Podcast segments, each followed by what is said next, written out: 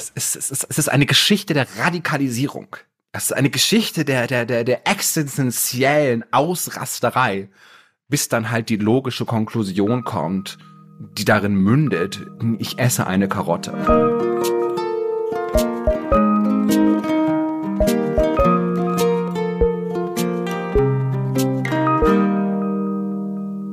Ihr wunderbaren, großartigen, tollsten aller Menschen, willkommen bei Hallo Hoffnung, dem Podcast über die Hoffnung mit mir, Stefan Finn Spielhoff und äh, Christiane Stenger. Wir haben jetzt hier voll die, die Einleitung. Das ist, ich habe das nicht, ich habe das, das, ich habe es nicht verhunzt. Das ist genauso soll es sein. Es, es, es, Achso, achso, ich, Sag ich habe nicht verstanden. Das ist einfach Finns Plan. Also mein Name ist Christiane Stenger. Ich bin Podcasterin, äh, Finn-hörig, wenn es um unser Intro oder Einstieg geht und äh, auch äh, schreibe ab und zu Bücher. Aber sehr gerne höre ich immer auf das, was Finn sagt. Das macht mein Leben auf jeden Fall besser. Es klappt nicht immer, aber immer, immer öfter. Man braucht ein bisschen Finn in seinem Leben auf jeden Fall. Man braucht ein bisschen Finn in seinem Leben und man braucht jetzt auch ein bisschen Michi in unserem Leben. Das ist nämlich unser Produzent. Und unser Produzent muss jetzt an dieser Stelle in diesem Podcast diesen TikTok-Sound einbauen. So Needle Scratch. Yep, that's me. You're probably wondering how I ended up in this situation. War das zu wirr? Ist das zu wirr gewesen? Nein, das ist genau richtig. Das ist, das ist wirklich äh, Hallo Hoffnung. Das Denn ist einfach Hallo Hoffnung, die bleibt, bleibt und was habt, was heißt das? Wo sind wir? Was ist, was ist, was ist passiert? Ihr müsst euch diese, diese, diese Szenerie vorstellen, über die ich jetzt rede, wie ich im Regen stehe. Kein schlimmer Regen, so ein Nieselregen, aber es ist schon kalt. Ich trage noch die dicke Winterjacke. Ich trage noch einen Schal. Ich stehe äh, draußen auf einem freien Gelände, umringt von, von Hunderten von Menschen und äh, auch guten Freunden. Und ich esse, ich esse einen Carrot Dog. Und jetzt fragen sich Leute, was ist ein Carrot Dog? Kannst du es aber ganz Dog, langsam, äh, langsam aussprechen? Ein Carrot Dog. Carrot ja? Dog, ein, ein Karottenhund. Ein Carrot Dog ist ein Hot Dog. Und anstelle des Wiener Würstchens ist, ist in diesem Hot Dog eine Karotte. Und die Frage ist, wie bin ich an diesem Punkt gelangt? Was ist hier ah, passiert? Wie, ich liebe es. Es ist ich eine Verkettung von verschiedenen Dingen ist passiert, damit ich an einem Sonntag ähm, Nachmittag auf einem Food Market in äh, Berlin stand, um eine, eine, eine Karotte zu essen. Und das ist die Geschichte. Und ich komme nicht zu Wort, aber ich liebe deinen Storytelling-Einstieg heute. Und äh, ich möchte jetzt auf jeden Fall viel, viel, viel mehr über den Carrot Dog hören. Es ist, es ist, es ist eine Geschichte der Radikalisierung. Das ist eine okay. Geschichte der, der, der, der existenziellen Ausrasterei, bis dann halt die logische Konklusion kommt, die darin mündet, ich esse eine Karotte. In einem, in einem, in einem Brötchen. Brötchen mit, mit, mit ein bisschen ähm, Röstzwiebeln und allem Möglichen. Das Ganze fing ungefähr letztes Jahr im Winter an, als ich feststellte, dass ich eigentlich nur noch zwei, drei Gerichte hergestellt habe, weil ich irgendwie nicht die Lust hatte, mir neue Dinge auszudenken. Und die Gerichte, die ich hergestellt habe, waren super lecker.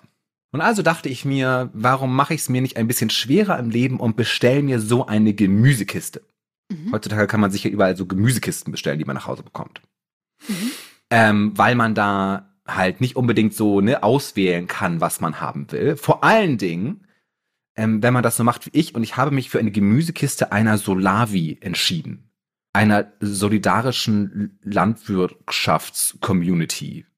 Und ist das vor so Berlin ist gerettetes Gemüse, was, was auch nicht in den Handel Nein. kommen könnte, weil es zu krumm ist? Also das nicht. Nein. Es ist einfach nur. Aber es ist halt, es ist halt so, die Leute bauen, das ist so eine, so Leute, die hier in der Gegend von Berlin verschiedene Höfe haben und bei verschiedenen Bauernhöfen zusammenarbeiten.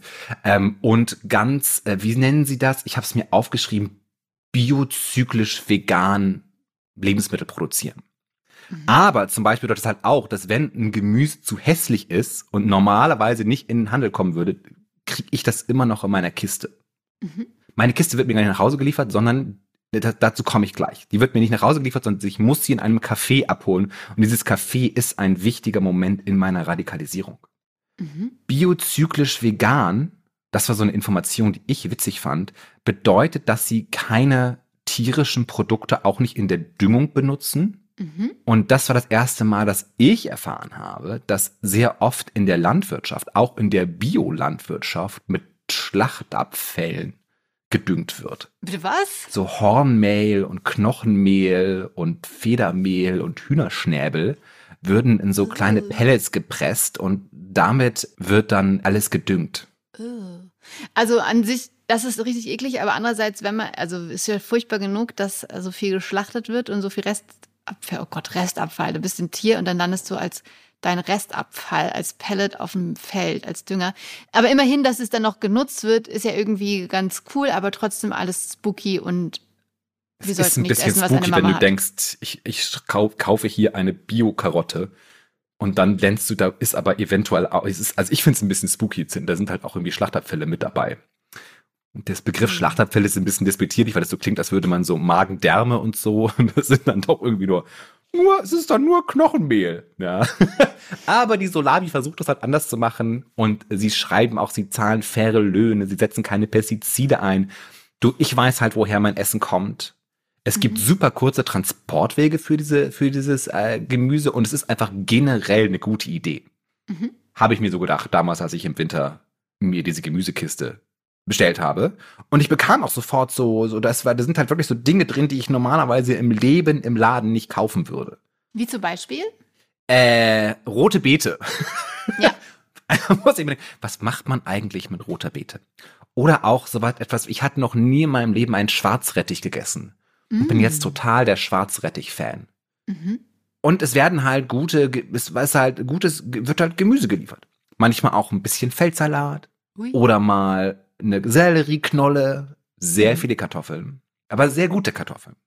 Und sie du bist werden, ja auch Kartoffelfan, deswegen das passt ganz gut. Ich bin auch deswegen total Kartoffelfan. Weil es einfach ein gutes, ein gutes Gemüse. Und diese werden halt in einer Kiste an ein kleines Café geliefert, ähm, das bei mir um die Ecke ist. Also man kann sich auswählen. In ganz Berlin gibt es verschiedene Orte, Abholstationen, wo man sich seine Kiste abholen könnte. Und ich hole mir diese Kiste halt immer da. Was ist das für eine Kiste? Kannst du die auch wieder zurückbringen? Was ist das für eine Kiste? Ich nehme die Kiste rein. immer. Ja, man kann die mitnehmen. Es gibt auch, ich habe mehrere E-Mails schon bekommen, dass man deine Kiste doch bitte zurückbringen soll. ich hole die Kiste einfach aus dem Café raus. Draußen packe ich einfach alles Gemüse in meinen Rucksack und bringe meine Kiste wieder zurück. So also ich nehme die Kiste gar nicht mehr nach Hause. Ja. Das Interessante ist, und auch das wahnsinnig Nervige daran, dass das natürlich ähm, dreckiges Gemüse ist. also, das ist, ich hatte schon Streitereien mit meinem Freund darüber, weil das halt so ein bisschen dreckiger ist im Alltag, weil halt, man muss sich halt vorstellen, normalerweise, wenn Kartoffeln zum Beispiel geerdet werden, dann laufen die so endlos lang über so lange äh, Vorrichtungen und werden halt sauber gewaschen. Mhm. Was natürlich auch, ne, ich habe versucht, irgendwie nachzuvollziehen, wie viel Energie das kostet und so weiter. Das ist sehr schwierig herauszufinden, da habe ich nichts gefunden. Aber man kriegt halt dreckiges Gemüse in der Kiste an Kaffee geliefert. Mhm. Ich hätte man Und hast doch andere. so eine Bürste, um deine Kartoffeln jetzt selber zu schrubben? Man muss die nicht sauber machen. Ich schäl die ja. ja und da so. ich sie ja schäle, brauche ich sie vorher nicht sauber zu machen. Feldsalat muss ich kurz ein bisschen waschen, aber Feldsalat sollte man sowieso immer waschen. Ja. Und so Dreck reinigt ja auch den Magen, zumindest wenn es vom Feld kommt, habe ich als Kind gelernt. Ich fand es auch sehr auf, vor allem wenn keine Schlachtabfälle in der Düngung verwendet wurden. Ja. Nein, aber auch das ist halt so ein Moment, wo ich halt wieder gemacht habe, wo ich so ein bisschen natürlich das Marxistische wieder in mir rauskam. Ja. Dass wir natürlich auch eine total seltsame Art und Weise haben, Dinge einzukaufen. Marx schreibt ja darüber, dass wir irgendwie in den Produktionsprozessen so weit von der, von den Produkten, die wir produzieren, entfernt sind, dass wir so eine konstante Entfremdung in unserem Leben spüren, weil wir keinen Kontakt mehr haben zu den Dingen, die uns umgeben. Mhm. Ne? Und so ist es ja auch, wir gehen in den Supermarkt und da liegen irgendwie in wahnsinniger Masse all diese Dinge und wir tun sie in unsere Einkaufswägen, aber haben eigentlich irgendwie keine Verbindung mehr dazu. Und sobald da meine Kartoffel ein bisschen dreckig ist, bin ich eigentlich genervt davon. Mhm. Ich weiß nicht, ob dieser kleine Exkurs äh, Sinn gemacht hat, aber total. Das, ich so ich, also ja, weil, weil man tatsächlich, wenn man jetzt nicht im Bio-Supermarkt ähm, geht, ähm, der ja auch wahnsinnig teuer ist, da ist es natürlich nicht verpackt. Äh, auch da kannst du deine Plastiktüten nehmen. Aber mein Leben ist auch besser geworden, als ich während Corona angefangen habe, auf den Wochenmarkt zu gehen und da ist dann nichts verpackt. Dann bringst du auch deine Tasche mit, da ist auch mal ein bisschen, bisschen Dreck dran den Kartoffeln. Aber äh, es war auch die äh, meine schönste und beste Zeit hat damit begonnen, was meine Ernährung angeht, weil man dann nichts, äh, nicht so viel aus Dosen oder Sachen hat oder alleine diese Tatsache, dass man, wenn man im Supermarkt normal irgendwie eine Paprika kauft, dass da erstmal irgendwie 80 Meter Plastik drumherum gepackt ist, ist einfach wahnsinnig verstörend und unbefriedigend. Also dieses äh, so eine Kiste oder einfach Obst und Gemüse. Okay, es ist kein eigenes Anbauen, aber unverpackt allein zu kaufen, finde ich schon einen großen Luxus. Und es ist halt, aber ich möchte halt sagen, aber ich glaube, ich, worauf was ich hinaus wollte, worauf ich hinaus wollte, ist diese Idee, dass diese Kiste nicht reibungslos ist. Ja. Also, die wird mir nach Hause geliefert, sie ist super dreckig, sie ist wirklich staubig. Also, es ist dann so, ich muss dann so den, die Tasche, in die ich nach Hause transportiere, muss ich so entleeren. Und es hat mir aber nur gezeigt, inwieweit ich so ein ganz seltsames Verständnis als Konsument habe, dass ich eigentlich will, dass mir Dinge absolut sauber und rein geliefert werden, ohne dass ich irgendwelche Probleme habe. Was mhm. ja auch so eine Haltung ist, wo wir halt immer mehr Dinge bestellen und sie einfach so nach Hause geht. Wir müssen einfach nichts mehr machen. Wir wollen einfach nur in Ruhe gelassen werden. So problemlos wie möglich. Okay. Mhm. Nächster Schritt in meiner Radikalisierung. Wie gesagt, wird diese Kiste an ein kleines veganes Café geliefert, das bei mir um die Ecke ist. Kaffee Ingwer heißt es. Und in Kaffee mhm. Ingwer, eine Sache kann man dazu sagen, Kaffee Ingwer macht die besten Cookies in Friedrichshain meiner Meinung nach. Und ich habe auch eine mhm. Freundin, die, ähm, ähm, wie sagt man, die ähm, glutenunverträglich ist, lebt. Gluten, mh, Gluten. Und ähm, sie mal, sie jetzt immer, wenn ich sie besuchen komme oder sie mich besuchen kommt, sagt sie mir, ich soll ihr doch bitte äh, diesen glutenfreien äh, Cookie davon da mitbringen, weil sie das sehr, sehr fröhlich macht. Mhm. Auf jeden Fall sind diese Leute vom Café Ingwer, ähm, die Besitzerinnen, ähm, haben auch einen sogenannten Green Market erfunden und ins Leben gerufen, nämlich einen grünen Food Market mehr oder weniger, der glaube ich drei, viermal im Jahr stattfindet. Und mhm. als ich also eines Tages hineinging, um meine Kiste zu holen und zurückkam, um meine Kiste wieder zurückzubringen, hat sie mir einen Flyer in die Hand gedrückt und gesagt, komm doch mal vorbei. Mhm. Und ich sofort so, ja, gerne, natürlich, super gut, mache ich, ja, yeah, Nachbarschaft, Kiezfreundlichkeit und so weiter und so fort. Und inzwischen bin ich, wenn ich solche Versprechen mache, immer sehr, ich muss es jetzt auch wirklich machen. Und so kam es halt dazu, dass ich an einem Sonntag am Ende des Winters, es war glaube ich der letzte wirklich kalte Tag vor zwei Wochen, mit ein paar Freunden auf diesen Food Market ging, der auf dem Holzmarkt war. Das ist so ein Eventgelände direkt an der Spree hier in Berlin. Mhm. Und ähm, es war super viel los. Und es war toll. Ich war mit drei Leuten da, die alle drei keine Lust auf Anstehen hatten. ich hatte mehrmals angeboten, dass wir auch sofort wieder gehen können, weil wir auch gemerkt haben, wir sind einfach nicht die Leute, die in Berlin am Wochen so, äh, am Wochenende so Eventkultur machen. Mit wo so hingehen, weil, wo so. Weil das so, so anstrengend das ist, viel zu viele Menschen. Ach, viel zu anstrengend. Andere Menschen. Und dann habe ich gesagt, es reicht mir jetzt, ich stelle mich jetzt an und ich stelle mich da an, wo es den Carrot Dog gibt. Und äh, Mac and Cheese. Mac and Cheese ist so ein amerikanisches oh. Gericht. Mehr oder weniger Nudeln mit äh, äh, Käse. Genau. Beides vegan. Geil. Und dann kaufte ich das und dann ging ich zurück zu meinen Leuten und wir aßen. und ich, man, diese ich Lebensmittel, ja. Ja. Ich hätte bei Carrot Dog jetzt auch eher daran gedacht, dass es halt dann so eine vegane Wurst aus klein geriebenen Karotten irgendwie ist, die so halt aussieht wie aber eine echte ein Hotdog. Ich bin fest davon ausgegangen, dass es sich genau so verhält und war wirklich also geradezu amüsiert darüber, dass es eigentlich tatsächlich einfach eine Karotte war. Dieses Bütchen wurde auch, das kann ich noch sagen, von einem Berliner veganen Lokal, das Lucky League äh, heißt, äh, äh, betreut. Mhm. Also die Leute, die eigentlich im Lucky League immer Sachen kochen, haben auch da diese Hotdogs und diese Mac and Cheese Sachen gekocht. Und hol uns ja noch ein bisschen mehr rein in die Karotte. War das jetzt so eine ganz feste Karotte? Kam Nein, sie dem Hotdog eher ähnlich? War sie, wie war, wie war das, die Karotte im Hotdog? Sie war natürlich gar kein Hotdog. Sie war aber auch, also sie war auf jeden Fall irgendwie, muss irgendwie gedünstet war und sie war sehr gut mariniert mit irgendwas. Es war ein sehr, sehr leckeres Essen. Sowohl der Hotdog als auch das Mac and Cheese war super lecker. Das einzige Problem bei dem Mac and Cheese war, dass man so, ich hatte so ein Holzgäbelchen dazu bekommen und konnte mit dem Holzgäbelchen nicht so gut die, Nudel, die Nüdelchen auf, aufspießen. Also. Aber ich war von Anfang bis Ende, also obwohl es halt kalt war und geregnet hat und ich unter Tausenden von Menschen war, äh, fand ich das alles sehr gut und habe mich eigentlich sehr gut amüsiert und fand mich sehr, sehr komisch, wie ich radikalisiert wurde auf eine Art und Weise, dass ich so einen Scheiß mitmache.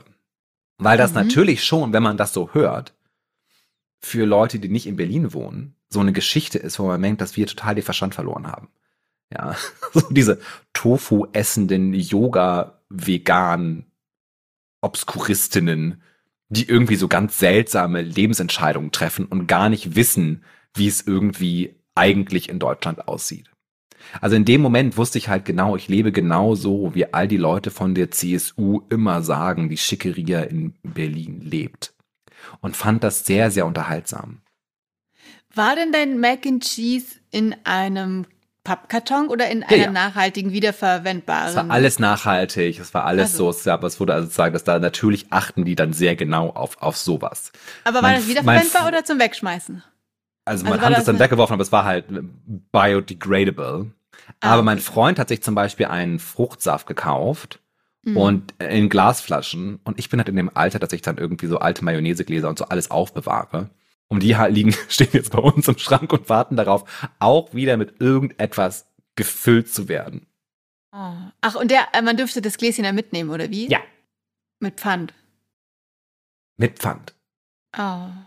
Die witzige, so den witzigen mhm. Dreh kann ich sagen, dass mein Freund am Tag vorher Premiere hatte in Frankfurt an der Oder.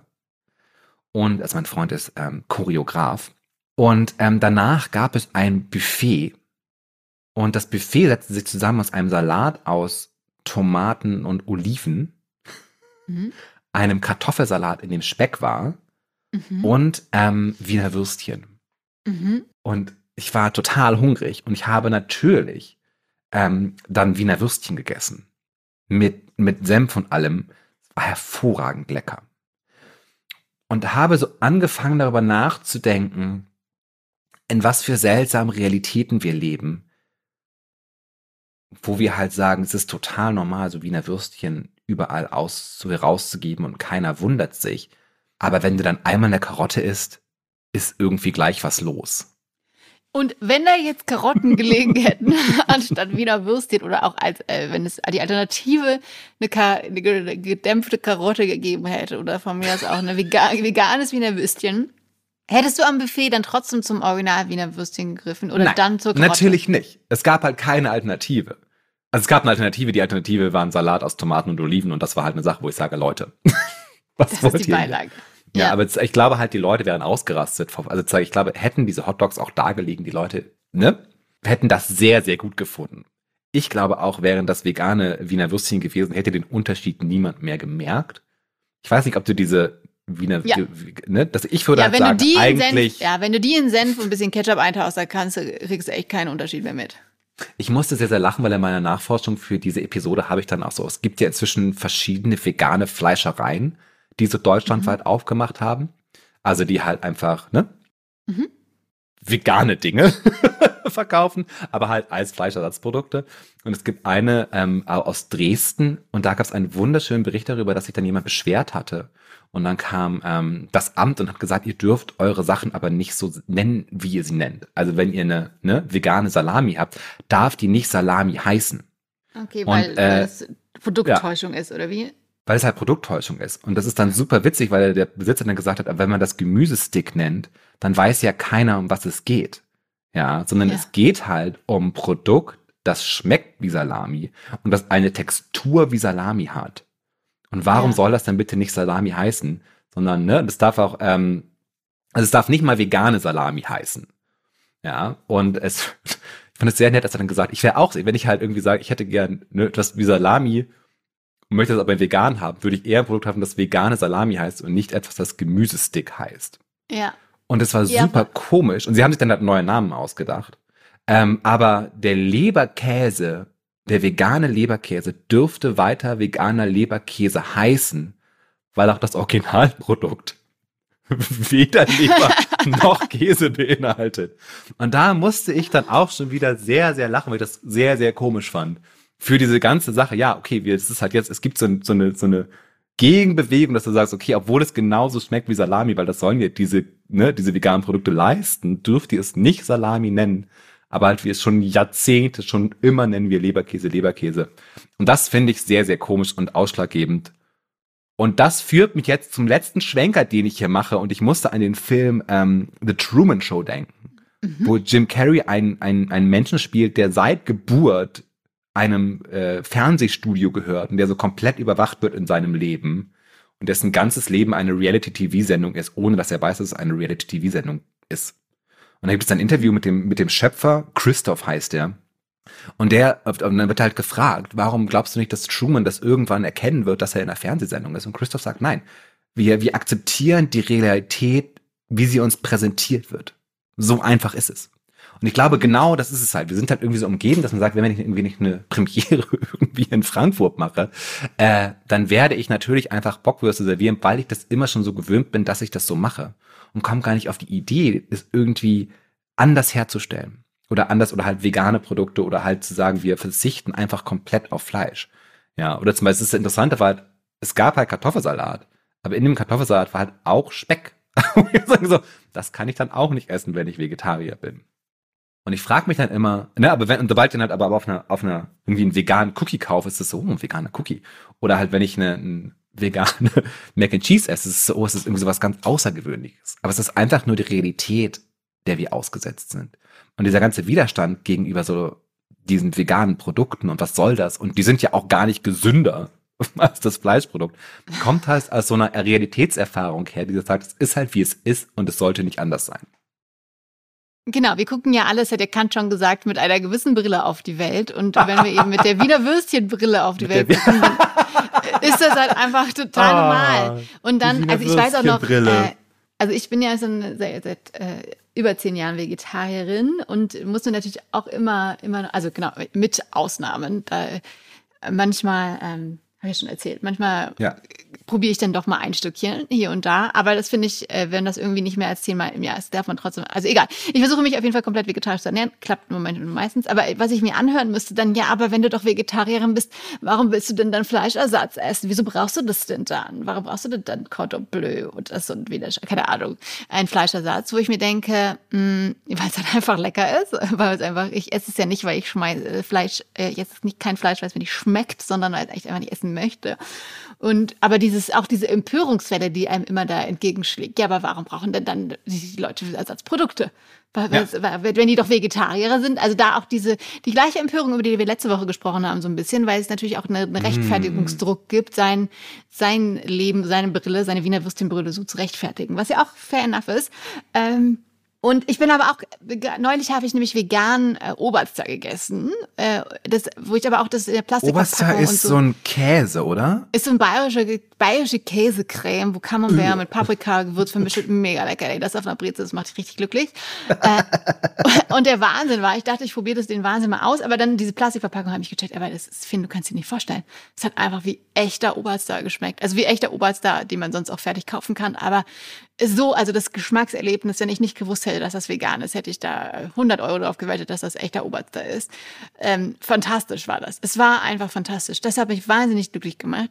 Ähm, dieser Umstand, dass es dann in der Plastikverpackung ist, war es halt wieder irgendwie ein bisschen zerstört, aber trotzdem äh, ein bisschen, äh, bisschen weniger äh, tierische Produkte gegessen, habe ich dann doch wieder glücklich gemacht, dass man dem, dem Originalprodukt äh, immer, immer näher kommt. Das macht mich einfach wahnsinnig glücklich. Oder auch eben die Entdeckung der Karotte im Hotdog.